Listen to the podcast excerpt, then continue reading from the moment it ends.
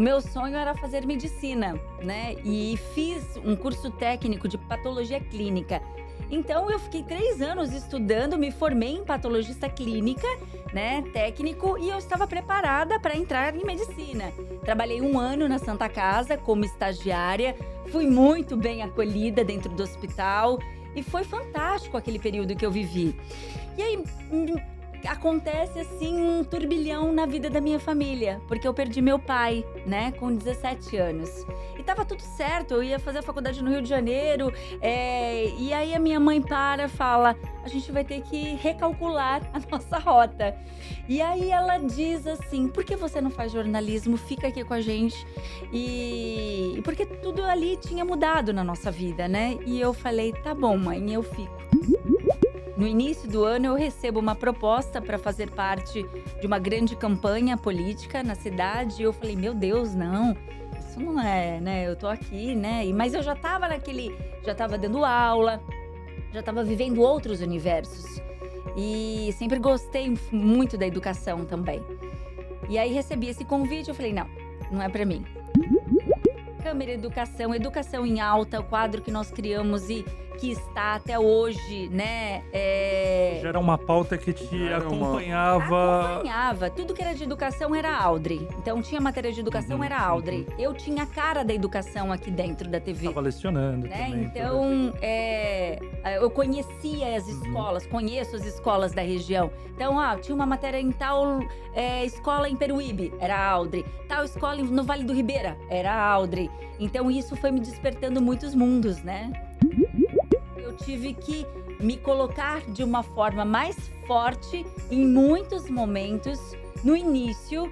É, quando eu entrei, porque a pessoa olhava e falava: ah, é uma menina frágil, delicada.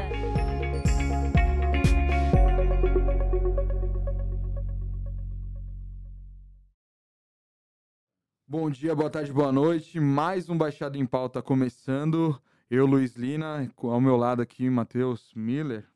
E Luiz, tudo bom? Mais um programa juntos, hein? Mais vamos um. lá, vamos lá. Vamos nessa. Vamos ver o que vem daí. E essa, eu queria fazer antes um pequeno resumo pessoal. É, eu entrei na TV em 2012. E essa pessoa era uma repórter já conhecida há muitos anos aqui na TV. E eu era um estagiário. E quando a gente vem no estágio, a gente sente a pressão de ter aquela única oportunidade na vida com apenas 21 anos. E a Audrey foi uma das poucas repórteres ali que me incentivaram. Que falaram, vai, você tá precisando de alguma coisa. E eu senti muito quando você saiu da TV. Porque ali você, a Paula, ali foram repórteres que me incentivaram e, e, e falaram, dá sugestão de pauta. Eu só queria te falar isso antes de, da gente começar com o nosso bate-papo e te agradecer.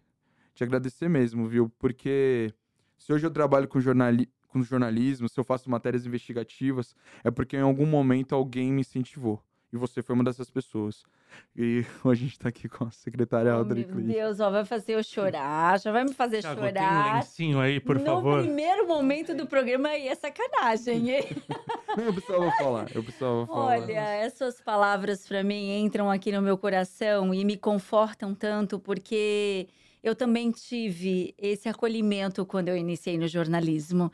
É, e foi um grande aprendizado para minha vida. E eu fiz questão de, durante toda essa trajetória, né, por onde passei, por onde estive, as experiências que vivi, fazer isso com cada um. E quando eu vou conversar com alunos na nas faculdades, né? E eu acho muito legal esse lance porque sou muito chamada para isso é, eu faço questão de estar no local, deles estarem no lugar que eu estou, para que eles possam vivenciar tudo isso.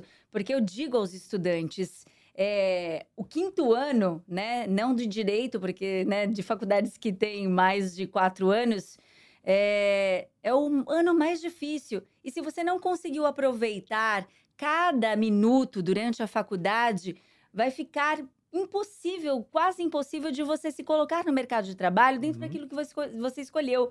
Você pode até conseguir, mas vai ser uma tarefa muito mais difícil.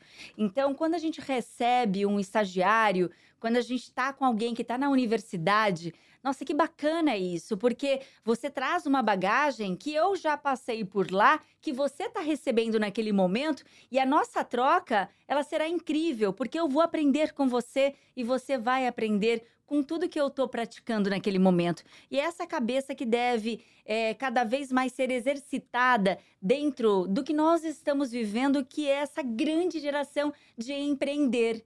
Né? Então, isso faz parte, deve ser um exercício diário para as nossas vidas. É um prazer estar aqui com vocês. Quando recebi o convite, eu fiquei muito feliz. Eu sempre fico muito honrada quando há um convite para voltar a esta casa, agora de uma maneira diferente, né? Falando sobre os serviços por onde uhum. passei, que estou vivendo neste momento, e isso é a boa informação, é a qualidade da empresa que vocês trabalham. Lina, você se empolgou tanto, ficou tão comovido que você não apre apresentou direito. Falou secretária de Santos. Pô, por favor, né? Não, assim, a Audrey já é conhecida, né, da casa, mas Audrey secretária, vereadora, jornalista, é... advogada. De Desenvolvimento Social aí de Desenvolvimento Social. É... Vamos fazer um resgate. Vamos. Audrey. Tá nostálgico, menino, eu, hoje. É... Eu gosto da nostalgia. É, me fala como você começou, é, também jornalismo. Vamos começar. Hum. Você ali na adolescência, imaginava entrar na política? como Olha, não, não, não. É, minha história, ela, ela até assusta um pouco, porque, na verdade, o meu sonho era fazer medicina, né? E fiz um curso técnico de patologia clínica. Para quem não sabe, o que é um patologista clínico? É aquele que fica no laboratório, que recebe o exame de sangue que faz lá no hospital ou no laboratório onde você vai para verificar um hemograma, né?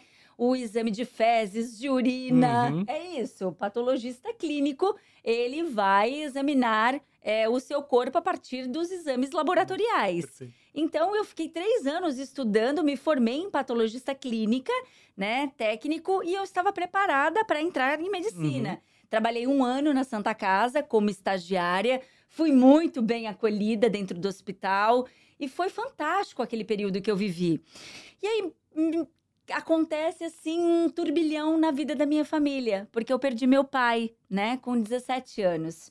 E tava tudo certo, eu ia fazer a faculdade no Rio de Janeiro, é... e aí a minha mãe para, fala: a gente vai ter que recalcular a nossa rota.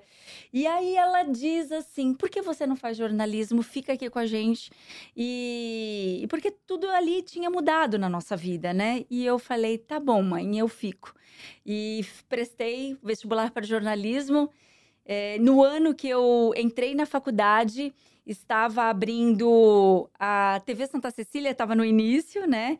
E fiz um concurso interno que teve ali para alunos. Foram quatro alunos selecionados, eu fui uma das selecionadas e comecei a trabalhar como produtora da TV. Uhum. E ali foram quatro anos é, de experiências incríveis ao lado de professores que até hoje nós temos uma grande amizade, é, com alunos fabulosos. E quando eu estava para me formar no último ano, eu recebi é, de um dos meus professores, o André Rittes, a, o convite para é, ocupar um lugar aqui, cobrir férias, né, de uma produtora aqui da TV Tribuna.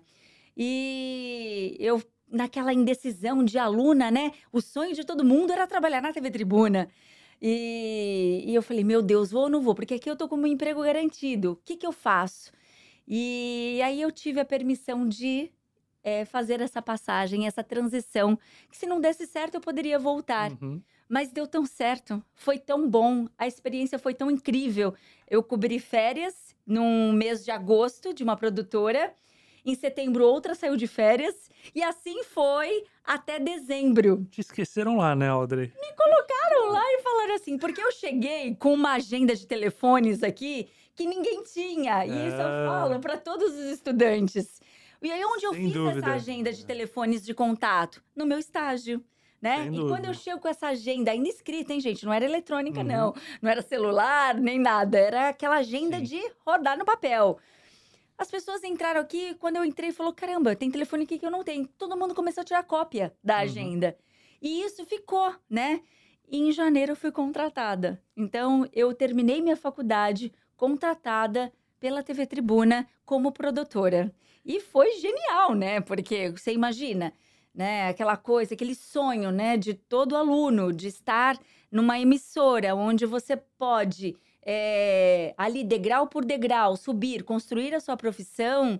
Isso é mágico, Mas né? aí já tinha passado a ser um sonho teu, porque você mencionou que foi a tua mãe que indicou a faculdade. É, Isso partiu totalmente dela, você não partiu tinha um, totalmente dela. um Partiu gosto pela profissão, porque pô, Eu foi não- a tua carreira até ontem, né? Exatamente, Exatamente, ainda é, né? Porque eu sou você jornalista, usa, né? né? Sou formada em direito. E aí as, as coisas foram acontecendo. Porque é, essa paixão ela aconteceu porque eu já gostava de me expressar, de fazer parte de grêmio, né? Eu sempre tive a minha vida assim muito participativa nas ações das escolas. Então, eu, em teatro, eu tava lá. E eu era tímida, viu? Mas eu Uhum. sempre estava participando. Gostava de leitura e escrevia textos, enfim. Então, eu me encontrei no jornalismo. Foi uma paixão, assim, de imediato Uhum. né? Foi um universo que eu não conhecia, conhecia dos bastidores, Sim, né? sim. Daquela coisa de ali de fora, mas foi encantador e aquilo, a paixão foi imediata. Então foi construindo, fui construindo aquilo pouco a pouco. E era para ser, tá- era para ser, tava, tava, era o meu destino, né? Uhum. Contanto que as coisas foram acontecendo e o direito ele aparece na minha vida por conta de reportagens que eu era enviada, ainda não aparecia na TV e é bom falar isso, porque eu fiquei um tempo na TV sendo preparada para ir para frente das telas. Isso foi muito bom para mim. Então eu ia para fazer matéria com o cinegrafista, fazia o texto, fazia a pauta, ia fazer a matéria, voltava, fazia o texto, só que alguém gravava, Uhum. né? E aquilo, no, ah, assim, fala, caramba, chegou uma hora que você fala assim, agora é minha vez, né? E não era. Agora é minha vez, e não era. Olha, olha a menina tímida aí, né? É, é. E, e é- isso foi muito bom, porque eu fui amadurecendo em cada fase da minha vida. Né? Fui consolidando Sim, cada sim. degrau Tendo confiança pra poder para chegar nesse pro ponto. próximo, né? E aí fui a garota do tempo, né? que antes era chamada assim, a garota do tempo. Aí comecei a fazer algumas matérias, a aparecer e fui ganhando o meu espaço dentro desse universo todo. E senti a necessidade de me aprofundar mais sobre o tema do direito, porque a gente vai muito para delegacia, É. né, no jornalismo, entender aqueles termos técnicos para júri. E eu fui no primeiro momento para isso, mas como o direito abriu minha mente, como o direito abriu oportunidades, como o direito agregou, né, em coisas que eu já fazia e que só fortaleceu eh, cada passo que eu dava. Então foi muito bom isso, porque eu entendi que o estudo ele deveria fazer parte de todo o processo. Então depois do direito eu fiz minhas pós-graduações em educação, né? Fui lecionar, eh, fiquei como professora universitária por cinco anos em universidades e fundações daqui da nossa cidade, da região. E aí foi despertando para outros universos. Então eu não fiquei numa caixa fechada. Eu fui procurar outras oportunidades. E eu digo sempre que a TV, ela foi. Sabe quando você chega como uma pedra, né? Uhum. Ali, bruta. Essa pedra que você pega ali num canteiro e você leva para sua casa. E você vai lapidando essa pedra, vai transformando essa pedra, vai deixando ela mais acabada, né? Mais bonita, perfeita em alguns aspectos, ajustando outros aqui, ali. Só que quando você transforma ela num cristal, você coloca ela numa prateleira e não quer que ninguém mais mexa nessa pedra preciosa, né? Vou dizer assim, porque eu fui muito bem, muito bem eh, tratada nessa casa, né? Para mim é uma casa. Então, mas é você é colocada ali e ali eu me sentia naquela sensação de falar, eu posso mais e eu vou buscar esse mais. e foi quando despertou para alguns convites que recebi. Eu vou te perguntar sobre isso, inclusive. Ano de 2012, profissionalmente, é um divisor na tua vida? Divisor, é um grande divisor. Porque no início do ano eu recebo uma proposta para fazer parte de uma grande campanha política na cidade e eu falei: "Meu Deus, não. Isso não é, né? Eu tô aqui, né? E mas eu já estava naquele, já estava dando aula, Uhum. já estava vivendo outros universos. E sempre gostei muito da educação também.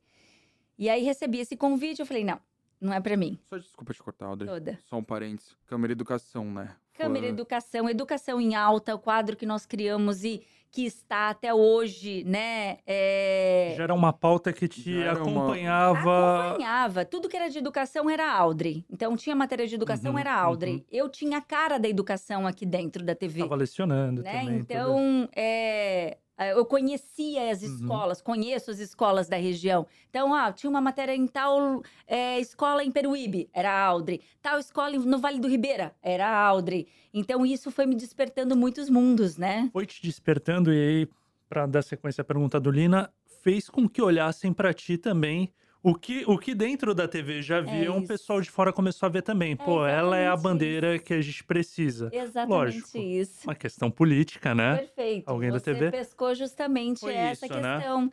Então, assim, opa, é, vamos dar essa cara também aqui, né? E, mas só que eu não via assim, né? Eu via algo como sendo natural do meu trabalho. Só que os olhares Uhum. também já estavam diferenciados para essa questão. E foi justamente isso. Então, eu fiquei aí seis meses sendo é, procurada, né? A gente em conversas, e até que eu aceitei. Então, em agosto de 2012, eu deixo a TV, é, ao mesmo tempo com uma sensação de muita tristeza, mas ao mesmo tempo de esperança de poder ajudar ainda mais a população, não só no jornalismo, com o jornalismo. Porque eu digo, as pessoas falam, me perguntam muito na rua, né? A pergunta que eu mais recebo, o carinho que eu mais recebo, se eu sair daqui, a pessoa fala assim: Audrey Cleis para o Jornal da Tribuna, né? É uma coisa incrível, é incrível. É, E eles pedem para eu falar, Audrey Cleis para o Jornal da Tribuna. Então isso ficou muito na população. Uhum. E, e aí eu saio da TV com aquela sensação de poder fazer mais, porque as pessoas perguntam: você não tem saudades do jornalismo? Eu digo: não. Eu faço jornalismo mais do que nunca, porque o jornalismo que é, vocês sabem disso, é o buscar, é o ouvir, é dialogar, é entender, saber o que está acontecendo nas comunidades e estar nas comunidades. Essa foi minha vida inteira aqui como repórter. E foi assim que te conquistaram, porque você, o jornalista, tem essa missão, né? De passar informação, de mostrar, de jogar luz a um tema ali complicado, que não é debatido, tentar mudar a sociedade através da informação. E você passa a entrar no time de quem executa É, essa mudança, exatamente. é, de botar em prática isso. Foi assim que, que te tiraram da TV e como que você vê essa, essa missão? Você já sentiu logo no começo, opa, é diferente, estou executando, já foi perceptível? Só para complementar a pergunta dele, e como você também acreditou no projeto, porque era delicado. Uhum. Você, como jornalista, toda a sua credibilidade ali, né? Inclusive, você fez parte da campanha diretamente, né? Uhum. Provavelmente foi alvo de críticas Uhum. também. É, como lidar com isso que o Matheus falou, mas também esse teu outro lado. Muito bom. Perguntas muito inteligentes, não esperava outra situação. É, como foi essa quebra? Como que foi essa transição, né? Então a transição ela foi feita porque eu queria o caminho da educação e isso foi concedido nessa transição, né? Então por isso que eu também aceitei essa mudança Uhum. radical, é porque foi uma mudança radical, né? Ao mesmo tempo que as pessoas ali é, falavam que legal, um outro grupo falava, nossa, mas o que uma jornalista está fazendo aqui? E eu recebi muito, muito esse questionamento no início do governo, né? Do então prefeito Paulo Alexandre Barbosa. O que uma jornalista está fazendo aqui? Imagina, né? Que absurdo.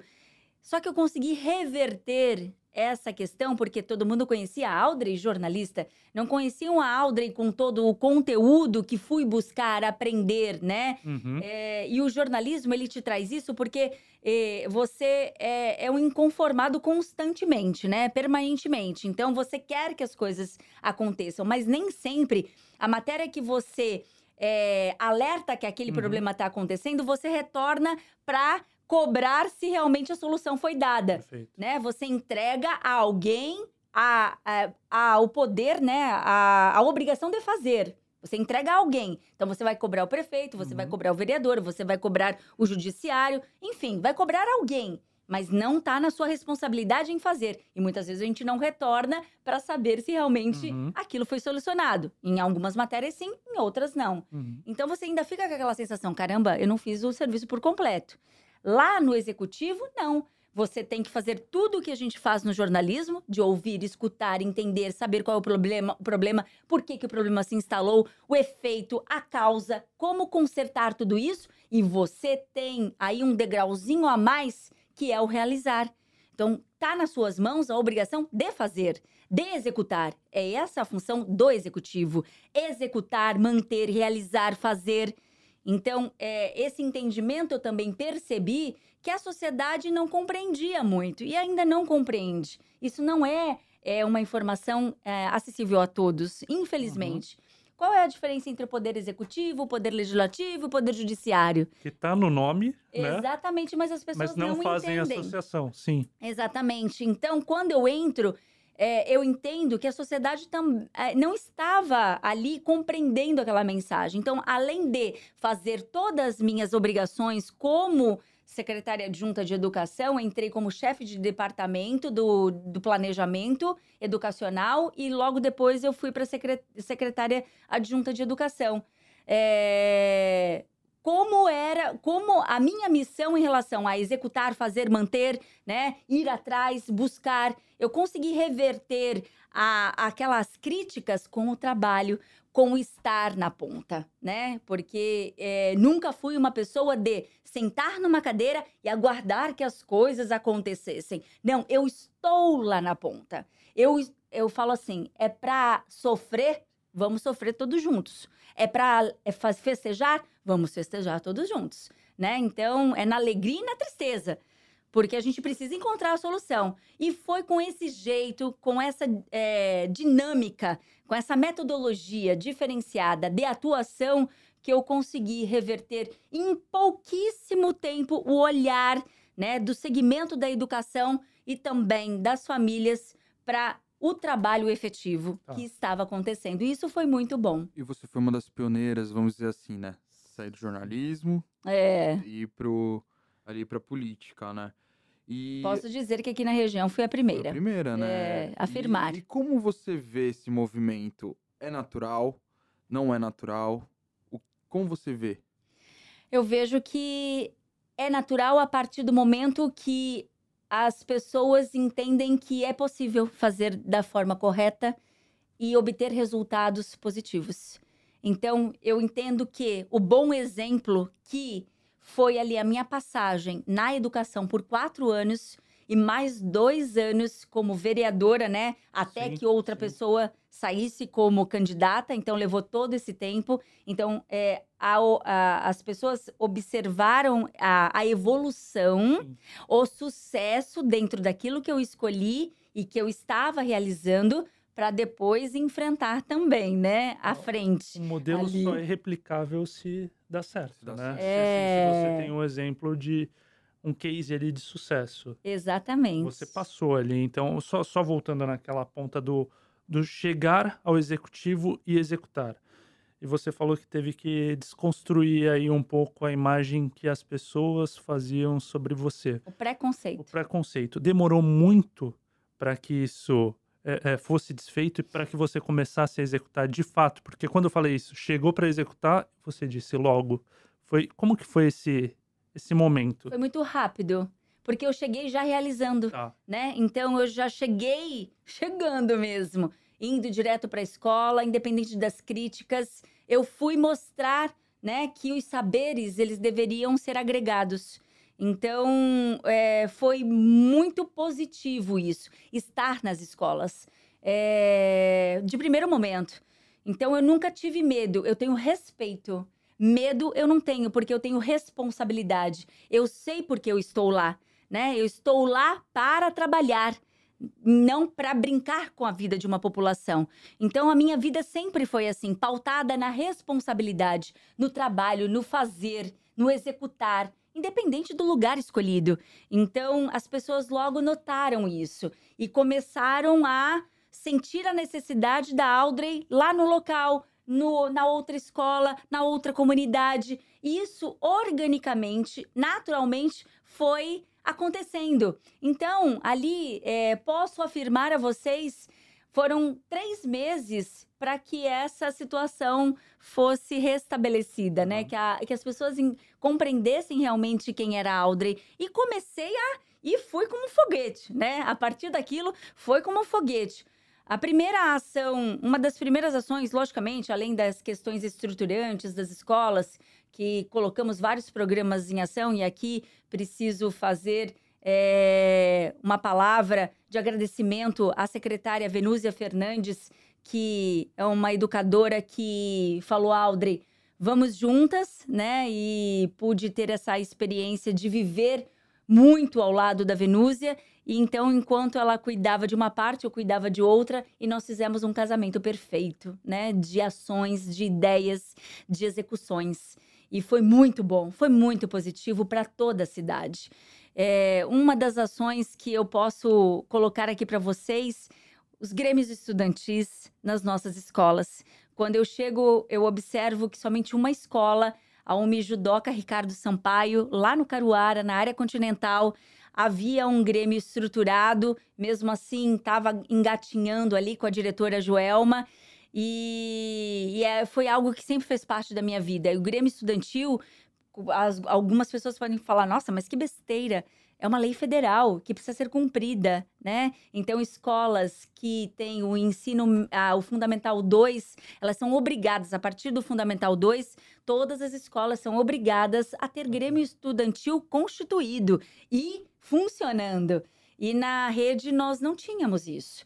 Então, nós começamos a, a trabalhar com, ao lado de professores e uhum. de técnicos de excelência que é, a gente trouxe vida, né? Essa vida para a escola. Enfim, foi tão consolidado esse trabalho que hoje nós temos na cidade até grêmios mirins, ou seja, crianças né, da educação infantil estão participando de grêmios. Levamos isso para as escolas particulares, né? É, agregamos com a, a, escola estadual. Isso foi muito positivo e está aí até hoje. Audrey, deixa eu te perguntar. E aí, você vai para o legislativo. Tem algo mais tenso e intenso que uma eleição? E como me conta como foi a tua primeira eleição, como foi o convite, hum. como foi porque Essa mudança é, do executivo. É, um, é uma baita mudança. É. Convidada para executar, agora eu venho para um eletivo, né? É. Para legislar. Já... É, o que me fez caminhar para o legislativo? A experiência no executivo por quatro anos. Foram muitos projetos de sucesso. Muitos, como o projeto Santos Jovem Doutor, que implantamos em 2014. Era um projeto, né?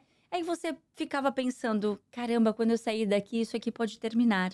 Não é uma política pública permanente que torna uma, um projeto em programa, é uma legislação sendo aprovada e isso, independente de governo que passar, aquilo vai ter que ser fazer parte do orçamento, né, da lei orçamentária.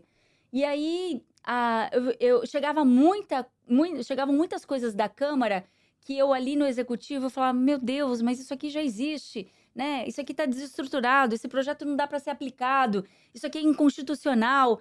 E aí eu falei, caramba, por que, que eu também não posso ter a oportunidade de estar lá para melhorar ainda mais, fortalecer as legislações da nossa cidade dentro do que eu estou vivendo? E aí foi quando despertou, né? Quando foi ali o período eleitoral, após quatro anos, eu falei, eu vou. Mas esse eu vou foi muito difícil.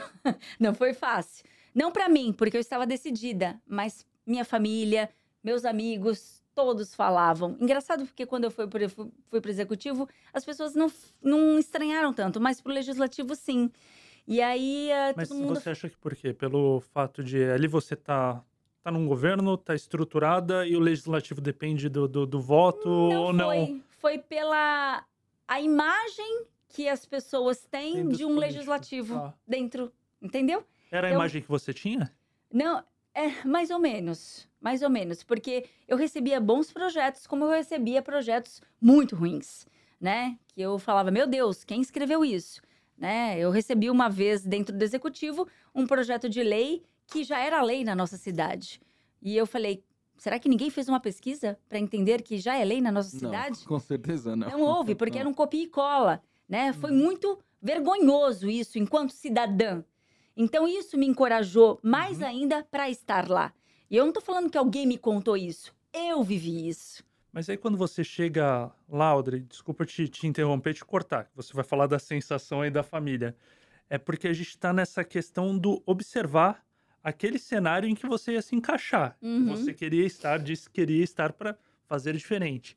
Só que ali você tem que fazer ser mais política Uhum. ainda, porque no legislativo você não faz sozinho, né? Tem, Não. tem- depende de aprovações e tudo É. mais. E você tem que ter muitas articulações. articulações, contato com essas pessoas que te mandavam esses queridos projetos. E só aproveitando mais uma vez, e, vo- e você é uma pessoa intensa. A intensidade de uma eleição é muito grande. É. E aí vem o lado da família. Como foi esse- esses momentos, esses meses? Como é que foi trabalhar isso? É, foi, não foi fácil. É, foi uma, uma. Primeiro que foi um, uma eleição totalmente sem dinheiro, né? Então eu fui de porta em porta, eu fui, fiz muitas reuniões. A reação dos amigos foi: meu Deus, como que você vai para esse mundo? Que horror! Cuidado! Uhum. Era de cuidado comigo, né? E eu falava para eles: meu Deus, a minha essência é essa, né? E eu não vou mudar. Então eles tinham um olhar para o todo muito contaminado. É, e isso é ruim para a sociedade, porque a política está aí posta. Se você não participa, alguém vai no teu lugar. Sim. Essa. Se você tem um espaço, alguém vai ocupar. Então que possamos ocupar com pessoas boas, que com bons projetos. Então é isso que eu entendo. Eu vi uma amiga amiga que falou assim: "Meu Deus, você vai ser uma flor no pântano", né? E isso me chocou muito. Eu falei: "Eu vou, agora eu vou". agora eu vou. E na primeira eleição fui já eleita, né, com 4.500 votos. Fiz um mandato, foi isso mesmo, de encontrar diversos obstáculos. É, mas é o que eu falo. Se eu fico olhando muito para o vizinho, eu vou me perder. Se eu tenho foco sei onde eu quero chegar, eu vou atingir meu objetivo.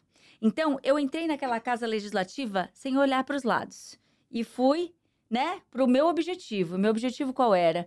Era a criação de políticas públicas que já estavam encaminhadas por parte daquele trabalho na educação para que elas pudessem fazer, Sim. né, é, de forma permanente o que eu falei já, que virassem então políticas públicas permanentes, independente de governo que passasse. E aí nós avançamos. Quando eu chego à Câmara, eu percebo que nós não tínhamos quase nenhum trabalho voltado às mulheres, né? Porque nós estávamos ali vindo de uma legislatura é, de 21 homens. Uhum. Então, a representatividade, ela mudou o olhar da cidade para a Câmara também. E isso foi muito importante. Era esse ponto que eu ia tocar. Você- Dois. Nós dois. É, era esse ponto que eu ia tocar, porque você entra numa Câmara que é historicamente É. comandada por homens. Isso. E você, uma mulher empoderada, chega ali com todo o seu gabarito jornalístico. Em um mundo político, novo em um pra mundo ela. novo também. Mas que já conhecia, porque no executivo você não trata direto, mas trata, é, de certa forma, Na né? profissão também, Mas né? na profissão, ali na redação, a É. gente sabe como funciona. É, Como foi ali? Como foi? Você se sentiu respeitada, primeiro momento, ou não? Você se sentiu essa flor no pântano? É, Primeiro momento, sim. Né? Até você conhecer todas as pessoas, entender o perfil de cada um, é, entender que eu precisava impor mais a minha voz para ser escutada, para ser ouvida. Não foi fácil fazer com que eles entendessem que ali, agora, né, naquele espaço, é, nós tínhamos duas mulheres e que eles precisavam é, parar um momento, porque a voz do homem, naturalmente, ela já é mais forte, né? E quando você está numa discussão, a tua voz é, por vezes ela acaba Abafada, né? sumindo, né? Então havia a pessoa que era tinha uma voz mais forte naturalmente e tinha a pessoa também que queria que a sua voz fosse abafada, né? Uhum. Para não ser ouvida. Então eu tive que me colocar de uma forma mais forte em muitos momentos no início é, quando eu entrei, porque a pessoa olhava e falava, ah, é uma menina frágil, delicada, né? Tem, eu, eu tenho esse, é, esse perfil, essas características de ser pequena, né? É, veio do jornalismo, tal, por mais que tinha a passagem, é o preconceito. Uhum. Preconceito estabelecido na cabeça das pessoas que fortalece esse preconceito no momento que quer que você não apareça, né? Então, eu tive que me colocar de um jeito mais forte é, e falar: opa, agora é a minha vez de falar. Eu tive esses momentos lá dentro. Mas é, eu consegui reverter também isso de forma rápida, para que eles entendessem que não era só um, um, uma, uma mulher que estava entrando lá com essas características, mas uma mulher com um conteúdo, né, que estava ali, que foi eleita pela população para representar a população, assim como todos. E que a minha voz tinha que ser respeitada também. Então, eu consegui fazer com que eles entendessem quem era a Audrey de forma rápida. E a partir dali, é, o respeito, ele aconteceu. Logicamente, tive vários embates, várias discussões, é, alguns que é, a gente entendia como preconceito à mulher, mas nunca fiz isso, nunca fiz isso é, que fosse um mimimi, sabe? Então, ah, me tratou desse jeito. Então a gente vai falar no plenário dessa situação, porque aqui eu estou representando a população. Então eu não vou discutir com você eh, situações de preconceito de- contra mulheres. Aqui a gente vai falar de trabalho, trabalho. Quer discutir, discutir trabalho, a gente vai discutir trabalho, né? E com muito respeito também a todos os vereadores. E isso foi eh, se moldando, né? Então a gente foi moldando. Quando você fala que a gente tem que lidar com diversas situações dentro desse mundo político, eu sei o meu momento de sair. Eu Tá. sei o meu momento de me reservar, né? Porque eu sei onde eu quero estar e eu sei com quem eu quero estar. Então, essa seleção para mim foi muito fácil de fazer. E também você acaba sendo deixada um pouco de lado de algumas articulações, porque você sabe, eh, as pessoas já te conhecem de um Uhum, outro jeito, de uhum. um outro modo, né? E isso, para mim, significa proteção. Então, é, eu nunca tive problema de falar, meu Deus, onde eu tô, quero desistir. Não, porque o meu foco sempre foi na vereança fazer com que a população tivesse resultado, resultado para a população. Então, com muito respeito, é, sempre também fui muito respeitada depois dessa fase, né? É, fiz amigos, sim, lá dentro. É, e é isso que a gente leva, né? 50 legislações aprovadas. É, considero que foram legislações e não, são legislações de nome de rua, né? Placa de isso, daquilo.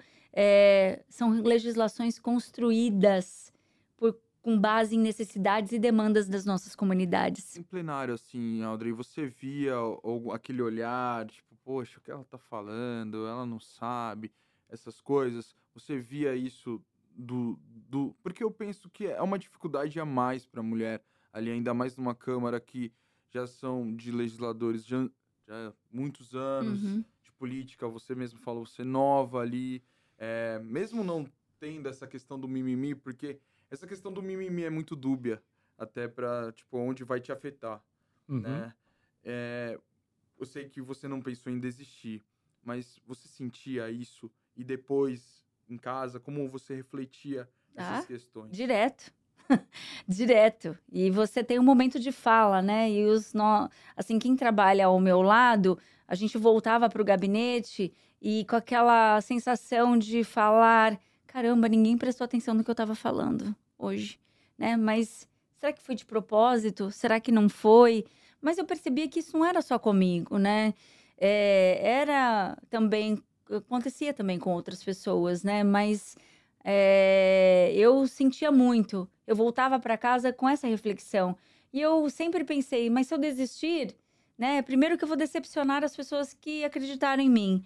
E segundo, que eu tenho um propósito aqui. E o propósito é fazer com que a minha cidade seja melhor, o meu estado seja melhor, o meu país seja melhor, né? Porque se eu saio, alguém vai ocupar o meu espaço. Não que eu não possa sair, lógico que eu posso, mas o trabalho estava é, o meu trabalho sempre deu tantos resultados para a população que é uma pena deixar isso, né? Então você sempre fica aquela, caramba, por mais que o obstáculo seja grande, que as pessoas que estão lá não querem te ouvir, né? E que você tem que gritar por vezes.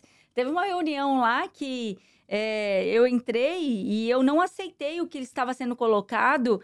É, eram projetos do executivo que estavam entrando em regime de urgência que a gente não ia ter tempo para debater aqueles projetos. E assim, eu fui muito é, verdadeira e transparente ali na hora. Eu falei, eu não vou votar, porque eu não li esses projetos. Então, assim, eu fui retirada da sala de forma muito brutal, né? Com palavras muito. É, é, com gritos e com palavras muito grosseiras.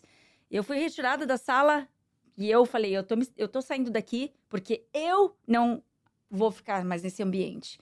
E no, na sessão seguinte, eu voltei para o plenário, né? E na sessão seguinte, eu, e eu tô falando isso aqui porque foi algo que é, foi publicizado em vários Mas, lugares, se né? bastidor seria ótimo, não é... problema não. é, e fui pro na, na sessão seguinte, eu fiz um relato da situação e que jamais, que eu nunca mais, é, como eu não admiti naquele momento e que nunca mais nenhum é, vereador falaria assim comigo daquele jeito, né? Porque senão nós tomaríamos outras medidas.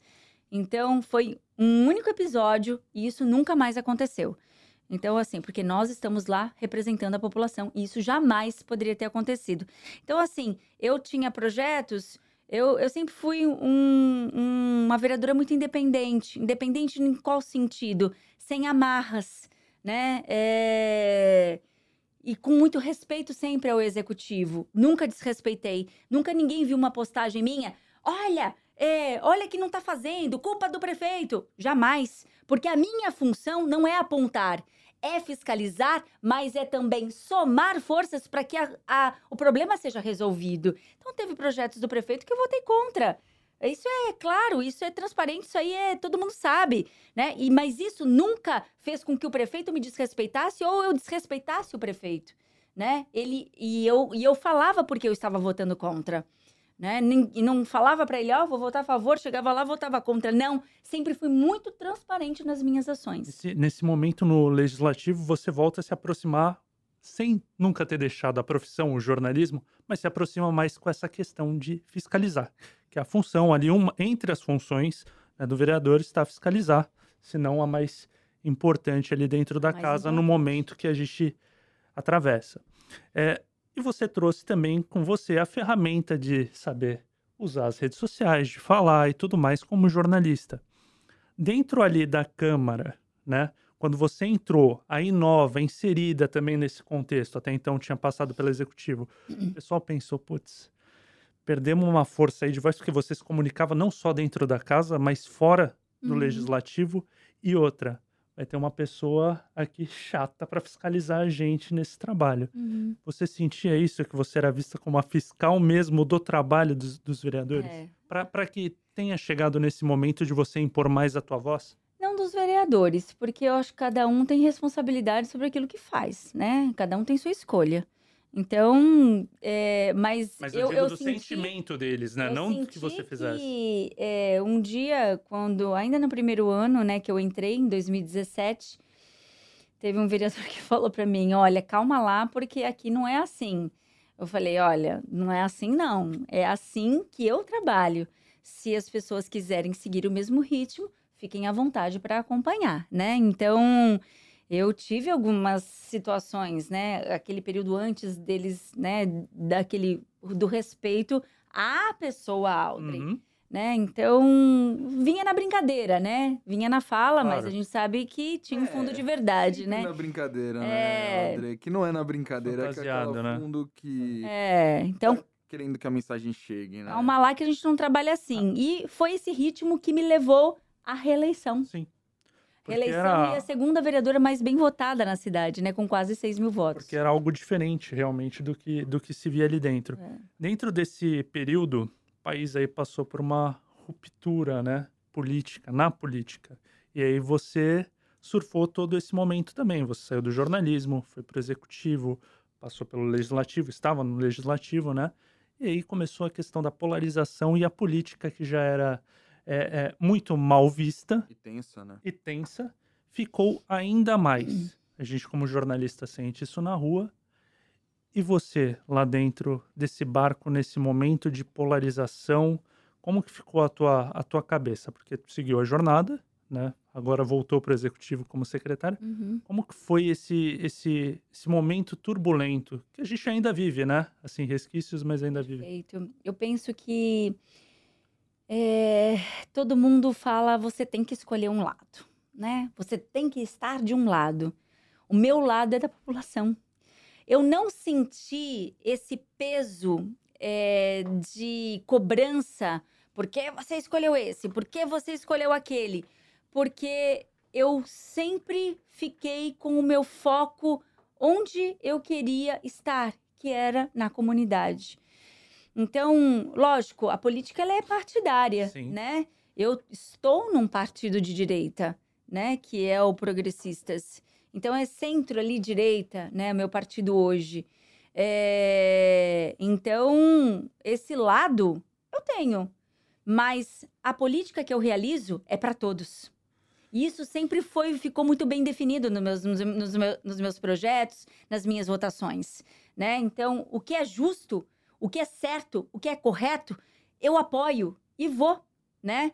É, eu acho, entendo que os extremos, muitos extremos, eles são prejudiciais uhum. à saúde de uma sociedade.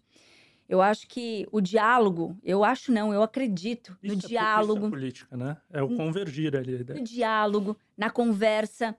Hoje tem, hoje não, sempre, né? Tem muito vereador que se pauta em temas é vereador. Uhum. Tem que estar tá na comunidade, tem que estar tá na, na, no bairro, tem que ouvir a população, tem que entender o problema da rua.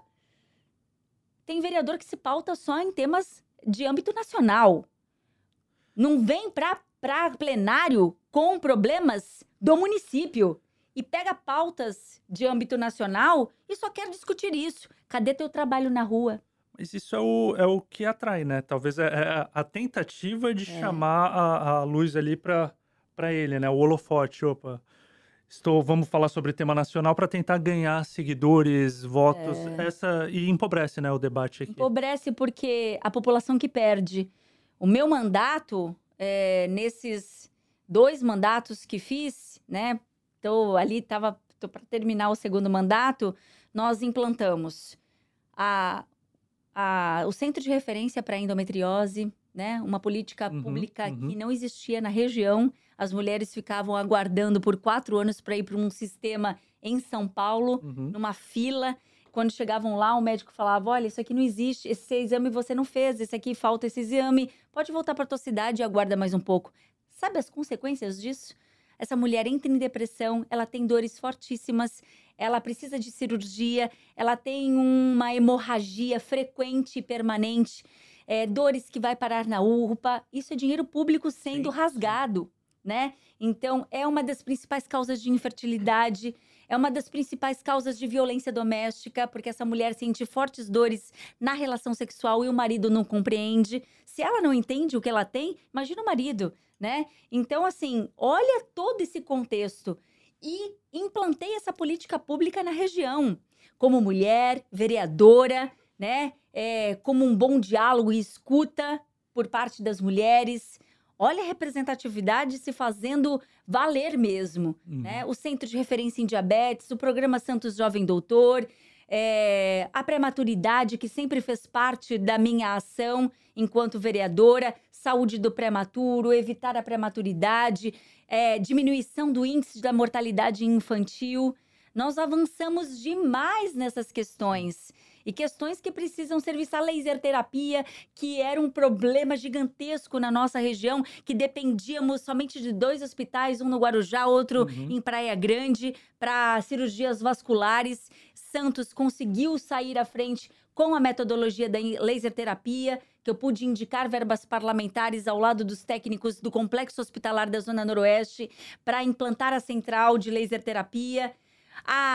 O, o aparelho de ultrassom que existe no hospital da Zona Noroeste.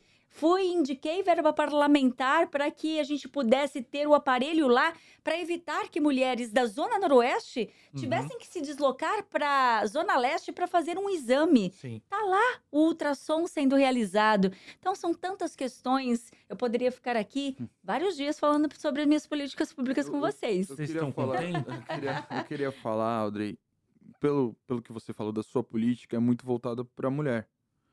É, porque você entende a dificuldade da mulher na sociedade. Inclusive, a gente vem vivendo há muito tempo uma onda de violência contra a mulher. E você fez projetos também voltados para isso. Uhum. É, o qual é o papel da mulher para você na sociedade e o quanto, como política, você tenta reverter algo que afeta essa mulher. Uma Muito situação bom. até assim absurda, cada vez a gente noticia mais, apesar de toda a tecnologia, toda a informação que a gente oferece, né? Uma, É. é um absurdo isso. É, às vezes sou questionada por conta dessa questão do cuidado com a mulher. Quando eu digo que quando a gente cuida de uma mulher, a gente cuida de uma família. né? Quando a gente cuida de uma mãe, quando uma mãe está fragilizada, a família ela se desestrutura. Né? A mãe, ela tem esse olhar 360 graus, a mulher tem esse olhar. Lá na antiguidade, nas aldeias, quando o homem saiu, o homem era o né, detentor, detentor do poder, cuidava desses espaços. Quando ele saía para caçar, com quem ficava a aldeia? Com as mulheres, para cuidar dos filhos, para cuidar da limpeza, para cuidar do almoço e para cuidar da segurança da aldeia. Né? Então, é orgânico isso na mulher. Quando eu cuido de uma mulher, eu cuido de vários temas, várias ramificações. Eu cuido da educação, eu cuido do meio ambiente, eu cuido do esporte, eu cuido da cultura, que tenho legislações em todas essas áreas, né? Cuido das pessoas com deficiência, mães que me procuraram para falar que ela tinha que entrar na fila todos os anos para conseguir um laudo para o seu filho que tem transtorno do espectro autista e síndrome de Down. Ora, essas crianças nasceram com essa condição. Essa condição ela vai permanecer na vida dessa criança até o último dia de sua vida. Então nós lutamos para colocar o laudo permanente para TEA e Uhum. síndrome de Down. Legislação essa que foi pioneira e que foi para o estado. Então hoje a gente tem uma legislação estadual que nasceu aqui na cidade de Santos por meio das minhas mãos ao lado das mães. Olha só que magnífico isso, isso é sensacional, né? E quando você fala da segurança da mulher, lá em 2017 nós lutamos por um decreto para segurança em relação à mulher poder falar para o motorista do ônibus que ela não quer necessariamente descer naquele ponto, porque ela está com medo de descer naquele ponto, porque tem já pessoas observando e que ela pode escolher onde ela vai Sim. descer das 22 horas às 5 da manhã. Então, nós conquistamos isso com uma lei respeitar, que fala é, da reeducação do homem agressor. Porque vocês sabem que a agressão ela é um ciclo, né? Uhum. Chamado de lua de mel, onde o homem começa a agredir, dá o primeiro tapa, o primeiro xingamento, o primeiro. é, quando ele fica com o salário da mulher, né? A primeira agressão psicológica. A mulher vai, ele é, pede desculpa, ela perdoa e ele passa um ciclo amando aquela mulher. E daqui um pouco ele vem com uma agressão mais forte. E esse ciclo se fecha no feminicídio. O que, que nós queremos com a lei respeitar? Que justamente a gente interrompa esse ciclo e fale: olha, você vai cumprir a pena pela justiça comum, mas vem aqui porque você vai ser reeducado, você vai entender o processo que você iniciou, que você não pode mais fazer. Hoje nós temos um programa dentro da prefeitura que é o legislativo, executivo e judiciário juntos, onde nós temos homens participando desses cursos para que ele entenda que ele não pode voltar mais para aquele lar, Uhum. se assim a mulher desejar, do mesmo jeito que ele saiu, né? Então, isso é a diminuição da reincidência do homem agressor e que a gente está conseguindo com muito sucesso. Essa questão aí começa a mudar também o social. O Né? social. E aí a gente entra agora no executivo de novo, Exatamente. na tua atual pasta, secretária de Desenvolvimento Social. É uma pasta diferente, né? Lógico, social você já lidava com pessoas, entendia a região, mas é uma pasta bem complexa de lidar aqui na nossa região, em Santos, onde fica meio que estereotipada aí a situação do desenvolvimento social com tem muito morador de rua na minha cidade. Uhum.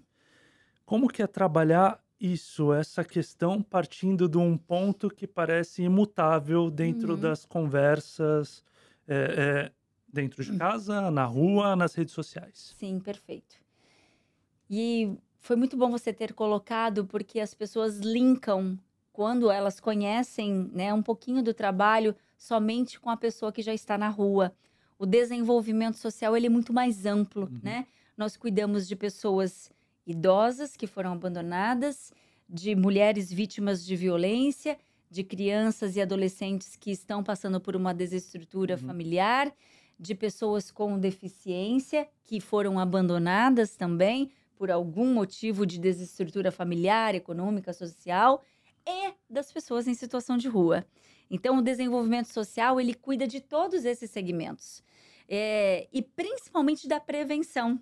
E quando a gente fala da prevenção, a gente fala de equipamentos importantíssimos como os CRAS e CREAS. O que é isso, Audrey? Muita gente pergunta assim, mas para onde você foi, Audrey? Você foi para aquilo lá que é o Fundo Social de Solidariedade?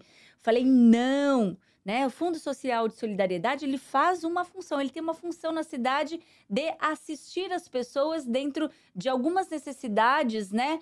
Que é, as famílias não estão conseguindo mais alcançar e faz aquele atendimento imediato para essas questões. Ah, o desenvolvimento social, ele vai analisar o indivíduo, vai fazer um diagnóstico desse indivíduo que chega por meio dos nossos equipamentos, seja pelo Centro de Referência da Assistência Social, que é o CRAS, o Centro de Referência Especializado na Assistência Social, que é o CREAS, onde atende mais as violências, né, Uhum. em relação a esses indivíduos.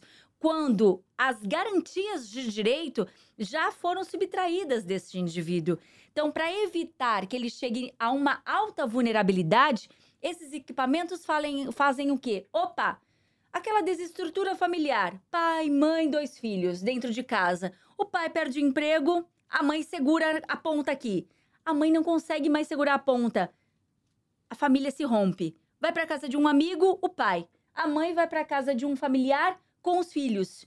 Essa situação não se sustenta por muito tempo, porque começa um ciclo de vícios Uhum. né? O pai começa a beber, é, começa a entrar num ciclo de drogas, isso por, pelo próprio relato de muitos nossos usuários. E ele acaba indo para a rua. Então, nossa maioria realmente é, são de homens nas ruas. E mais de 90%. Né, com histórias diversas, diversas, e que muitas vezes não são vistas, não são é, priorizadas, não são é, reconhecidas e sim são pessoas que são julgadas e o preconceito entra novamente.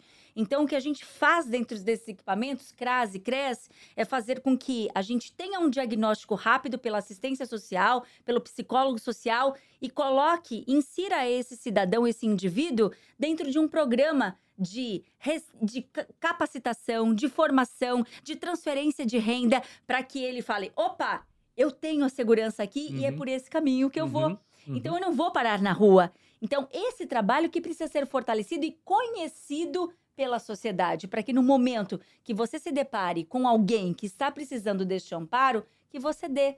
E aí você tem as pessoas que já foram para a rua e que a gente precisa tratar e estamos tratando neste momento. Mas existe uma dificuldade, né, Audrey? É, além das pessoas da, da nossa cidade e outras pessoas que vêm de outras cidades. É, como secretária, como fazer esse controle e esse combate? Perfeito. Como é, é possível? Existe algum estudo por parte da secretaria? É, porque hoje é muito evidente, né? E como esse trabalho, acredito que seja o mais mais forte, né? Que você que te pedem, que Perfeito. te cobram, né? É Só deixa- exatamente só Deixa eu complementar até ali na questão do. Antes a gente ouvia muito falar de vans que vinham Uhum, para a cidade. Hoje você tá lá dentro. uhum. Ainda existe isso, essa situação aqui na cidade? Vocês recebem esse tipo de informação ou não? Existem muitas falas. O concreto a gente não, Não tem. consegue pegar, né? Não falo que hoje não tenho, não tenho como afirmar É isso. como a cidade tem um, um sistema de monitoramento, não sei se é através daí É, para. Então, mas ainda tem muitos lugares que nós não temos essas câmeras, né? Então, a gente não pode impedir ninguém do ir e vir, né? Uhum. A gente é, tem sim como investigar a partir de um relato que chega ao nosso centro pop, que é um- uma unidade de porta aberta que a gente recebe as pessoas em situação de rua, onde a gente faz o devido encaminhamento às necessidades que ela possui, né, como a retirada de um documento, o encaminhamento para um acolhimento, o recâmbio qualificado, que eu vou falar sobre isso, é, de que ela foi colocada num ônibus, num veículo, de forma obrigatória e que mandaram ela para cá. Aí a gente tem que acionar a polícia, porque isso é crime. Uhum. Agora, se ela foi convidada e ela quis entrar num veículo e para chegar a Santos por causa de oportunidade de emprego, porque ela gosta da característica da cidade, eu não posso impedir que isso aconteça, né? Não há legislação Uhum. que impeça que isso aconteça. Não há legislação que impeça que uma pessoa queira ficar na praia. Eu, enquanto assistência social, junto com os meus técnicos, tenho a obrigação de ir até essa pessoa com o operador social e dizer a ela: a minha cidade está estruturada, né, para lhe ofertar um serviço para que você saia dessa condição de rua. E eu quero que você tenha a oportunidade de conhecer esse serviço, né? Porque nós temos acolhimentos, nós temos o abrigo emergencial de inverno, nós temos vagas a oferecer. Ninguém fica sem acolhimento se quiser sair da rua. porque a gente- Isso hoje eu posso O afirmar. que a gente vê também, escuta de relato, é que tem muita gente que bate nos- nas casas, nos pontos de acolhimento, só que acaba não ficando pelas regras, porque existem regras. É, né? então. É, é- essa é, acaba ficando muito um mito, né? Uhum. Também. Lógico que tem alguns que não vão aceitar as regras, vão para a rua novamente, Uhum. né? Mas o nosso trabalho é de persistência. Então, a partir do momento que a gente tem essa Uhum. saída, nós não vamos de- desistir daquela pessoa. Então, o operador vai fazer um outro trabalho com ela para que ela tenha um uma outra oportunidade de enxergar outro equipamento que ela se adeque mais rápido. E daí, quando você fala isso pra gente, a gente está num processo de construção de dois projetos de lei muito importantes, né? Agora, nesse momento. É um projeto de lei que é o levante da calçada. É, hoje a gente tem num formato, num fluxo, é o operador social trabalha 24 horas nas ruas, que isso a gente tem na cidade de Santos, né? Ele trabalha 24 horas nas ruas, nessa identificação e nesse, ah, nessa aproximação, nessa formação de Uhum. vínculos. Você quer sair da rua? Quero. Então vem comigo que eu vou te levar para um processo que você vai é, ter um acolhimento. Pode ser que naquele primeiro momento ele fique no nosso pernoite, que nós temos hoje 120 vagas de pernoite a oferecer àqueles que saem da rua diretamente ali com oferecimento, pelo 153 ou então pela abordagem, né? Que a abordagem vai até o local ou a abordagem viu alguém e leva para o nosso acolhimento de pernoite. A partir do momento que ele fica no nosso pernoite, ele está sendo já acompanhado pelo assistente social e pelo psicólogo social. Então, as necessidades vão eh, sendo eh, ali preenchidas, né? E aí ele faz depois, num período, a transferência para um, um acolhimento fixo. Ali no acolhimento fixo, ele vai ter outras necessidades preenchidas. Oferecimento de um curso, oferecimento de uma qualificação, oferecimento do nosso programa Fênix, que é é uma transferência de renda para que ele aprenda uma profissão, o oferecimento do programa Novo Rumo, que é para as jovens, para qualificar os nossos jovens, mas que é um programa de transferência de renda também, né, para que ele tenha saída qualificada para o mercado de trabalho. Esse projeto de lei, ele vem e diz: Vamos sair deste formato, vamos permanecer neste formato, não vamos, não, não vamos tirar esse formato Uhum. que já existe, mas vamos criar um outro. Nós temos hoje pessoas em situação de rua que estão nas ruas ganhando benefício, né? Seja ele qual for, âmbito municipal, estadual ou federal, mas preferem hoje ficar nas ruas do que conviver num ambiente de acolhimento coletivo. Então, hoje a gente está pensando num auxílio aluguel para somar forças com o auxílio que ele já recebe, para que ele saia da calçada e vá direto para uma locação. Né? Então, isso é necessário, porque a gente não pode tratar todos de maneira igual, porque somos diferentes e as nossas necessidades são diferentes. Claro. E hoje eu tenho esse, esse perfil já uhum. formatado e traçado pelas nossas assistentes sociais e pelos nossos psicólogos sociais. Esse projeto, ele nasceu das mãos desses técnicos, né? Aqui quero falar em nome da querida Marilda, que é, quando escutei esse projeto, falei: é para ontem. Nós vamos fazer e estamos trabalhando junto à Procuradoria para que ele nasça rápido, porque a gente precisa disso. Então, hoje a gente tem um perfil aí, já que a gente pode tirar das ruas muitas pessoas e colocar dentro de uma locação né, social. E aí, só para finalizar, secretária, é, a, o município ele fiscaliza esse aluguel, como vai funcionar? É, Exatamente. É, seria tipo mensalmente a é. pessoa, uma prestação de conta que está morando naquele é, local. Uma prestação de contas, mas a, vai ocorrer uma supervisão, uma supervisão por mesmo. parte dos nossos técnicos, Legal. um acompanhamento para que ele consiga se reestruturar tá. e consiga a sua autonomia é, de é volta, né? Então assim, o projeto ele já preconiza isso, né? Esse, esse, essa supervisão técnica ao lado dessa pessoa. Na verdade, vocês estão convencendo aquela pessoa que ela é uma pessoa, um ser humano, que ela precisa de condições para seguir a vida dela. Ela tem é direito é bem, também de uma moradia. De uma moradia. Bem isso também, né? Convencer, às vezes elas é o trabalho esquecem, de né? convencimento, né? convencimento. Ali, né? Então é de escuta, né? E eu quero falar do recâmbio qualificado rapidinho. Pode falar. Só este ano nós fizemos o recâmbio qualificado o que é? Quando a gente tem uma pessoa que chega de outra cidade e que por vezes ela entende que não, não era isso que eu queria. Eu tô na rua e eu vim atrás do emprego. Uhum. Qual é a sua cidade de origem? É essa. Nós vamos fazer o contato com a cidade, encontramos a família ou um serviço de referência para que ela retorne, né? Então, só este ano nós fizemos para a capital 98 recâmbios qualificados e 110 para outras cidades é, de, do, do estado ou de outros estados. Então, é para entender que não é turismo, é um dinheiro que a gente presta contas e que precisa ser feito para esse recâmbio qualificado, entendendo que ela vai para a cidade de origem, nós acompanhamos até a rodoviária e alguém vai buscar essa pessoa para reestruturar a vida dela na cidade dela. Antes do Lina encerrar, então, só para a questão de, de números, que a gente já está estourando aqui o nosso tempo também, é, esses números que, que você passou agora, Audrey, são chamam a atenção, né? Cento e tantos para o interior, 110, mas pra, mais um outro tanto para a capital. Hoje vocês têm noção de quantos moradores em situação de ruas nós temos aqui? Sim. Um número e, e, qual o percentual, qual é a taxa de, de, de conversão aí, se é esse o termo que eu posso usar, é, para esses postos de acolhimento? Perfeito.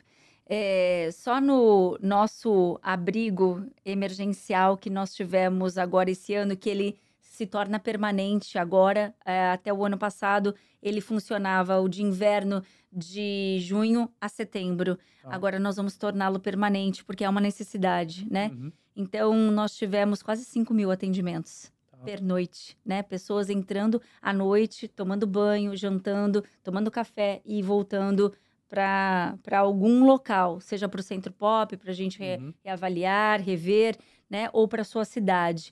Essa taxa, ela é muito difícil de falar é, porque depende do dia a dia. Ela né? é muito volúvel. É, ela depende volátil. do dia a dia. Então, às vezes a gente trabalha um dia inteiro e ninguém aceita. Às vezes a gente trabalha um dia inteiro e nós tivemos cinco pessoas que aceitaram o acolhimento, né? Então, é, hoje em Santos, nós temos o último censo, que é de 2020, 868 é, moradores, né? Pessoas em situação de rua. Mas como teve a pandemia e os nossos cadastros únicos aumentaram muito, foi, nós fomos de 18 mil cadastros para 31 mil cadastros únicos, que a gente chama que é feito no CRAS e CREAS. Não por pessoas, necessariamente pessoas em situação de rua, mas pessoas em vulnerabilidade, uhum, uhum. né? é, pelo olhar dos nossos técnicos, né? A gente está para fazer um outro censo. Nós temos aí uma base hoje de 1.300 pessoas em situação de rua na cidade de Santos. Mas quero aqui enfatizar, falar que é, todas as pessoas que aceitam o acolhimento, elas são recebidas e acolhidas é, pelos nossos técnicos e pelos nossos serviços. Nós temos os serviços, nós atendemos, é, Santos atende a política nacional da assistência social por completo, né? Nós estamos para além da política pública. Estamos criando mais um abrigo familiar que a gente ainda não tem na cidade. A gente está comprando agora a casa, que é o abrigo emergencial, para tornar definitivo para a prefeitura. Mais uma república para pessoas em situação de rua no centro da cidade. E são projetos estruturantes que vão fortalecer ainda mais toda essa política pública. Muito obrigado, Aldrin, pela primeira vez aqui no Baixada em Pauta. É. é muito legal. Foi muito legal o papo. Obrigado, viu?